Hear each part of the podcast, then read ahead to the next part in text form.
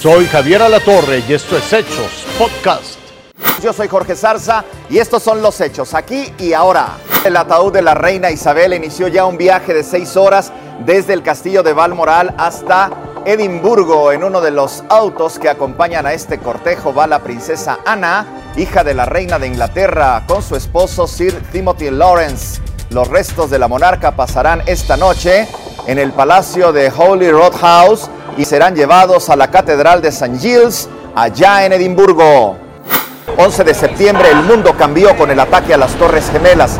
Fue en Estados Unidos, en la ciudad de Nueva York. Han pasado ya 21 años, pero ahí siguen las heridas.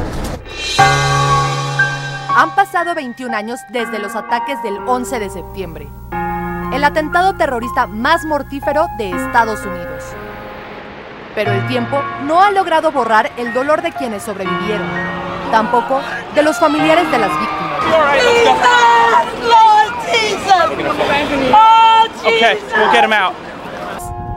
Apenas iniciaba el día ese 11 de septiembre de 2001, cuando Estados Unidos y el mundo se convulsionaron ante un hecho inédito. Cuatro aviones comerciales habían sido secuestrados y en poco más de una hora, casi 3.000 personas murieron. Uno de ellos terminó impactando en la torre norte del World Trade Center de Nueva York. 17 minutos después, la Torre Sur fue atacada en un evento que se transmitió en vivo. A las 9.37, el Pentágono fue golpeado.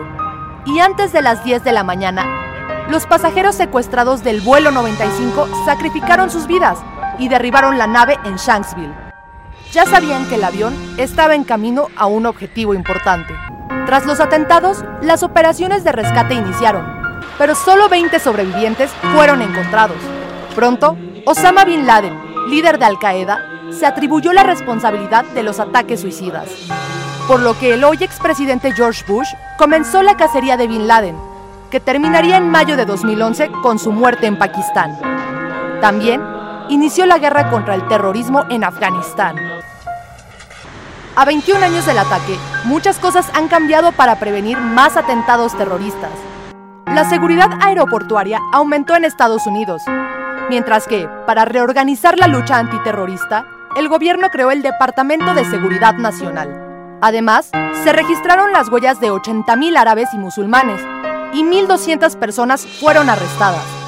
Todo en un intento de detectar personas peligrosas. Los atentados de aquella fatídica mañana aún hacen eco a 21 años. Hoy son un evento que redefinió el terrorismo y mostró el lado débil de la nación más poderosa del mundo, pero que también mostró su lado más humano.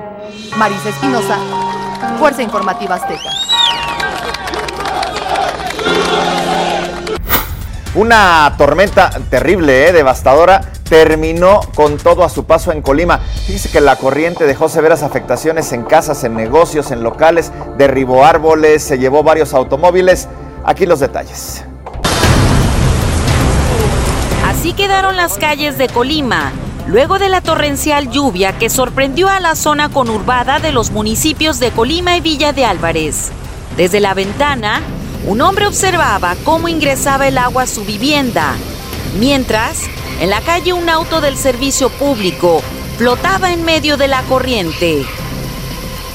Que son cinco colonias afectadas por estas lluvias, pero principalmente hay dos puntos que son los que sufrieron más afectaciones, que tiene que ver con parte del centro del municipio de Villa de Álvarez, de aquel lado también en la esquina, tuvimos levantamiento del asfalto. De acuerdo al reporte de la Comisión Nacional del Agua, en tan solo una hora cayeron 53 milímetros de agua, suficiente para inundar las principales calles y avenidas de esta zona conurbada.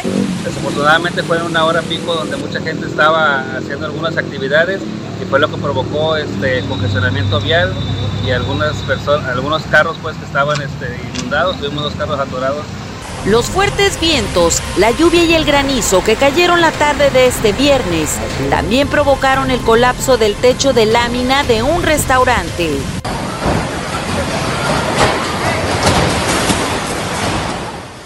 El saldo final de la tormenta fue de 20 árboles derribados. A pesar de la magnitud de la lluvia, no hubo víctimas que lamentar. ¿Por qué hace eso? No, Marcia Castellanos, Fuerza Informativa Azteca.